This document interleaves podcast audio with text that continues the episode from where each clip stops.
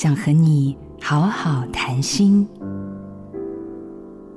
专业人士有两种，一种事业做得很好，一种一直觉得怀才不遇。怀才不遇的人总说：“我才不想去汲汲营营。”可是我也认识一些很成功的专业人士，他们并不汲汲营营，但为什么能窜出头呢？有人告诉我一句话。只懂专业，并不能造就事业。医术好，病人就该多吗？学问好，书就该大卖吗？技术精，客人就该满意吗？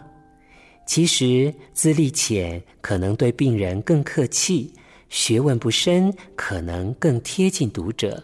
初出茅庐，也许才会服务到家。原来只做自己擅长的事，其他无心去管。表面上说是专业，其实也是一种孤僻。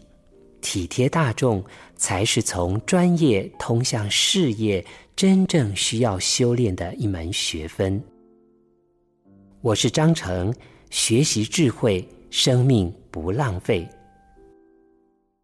做自己的主人，找回你的心。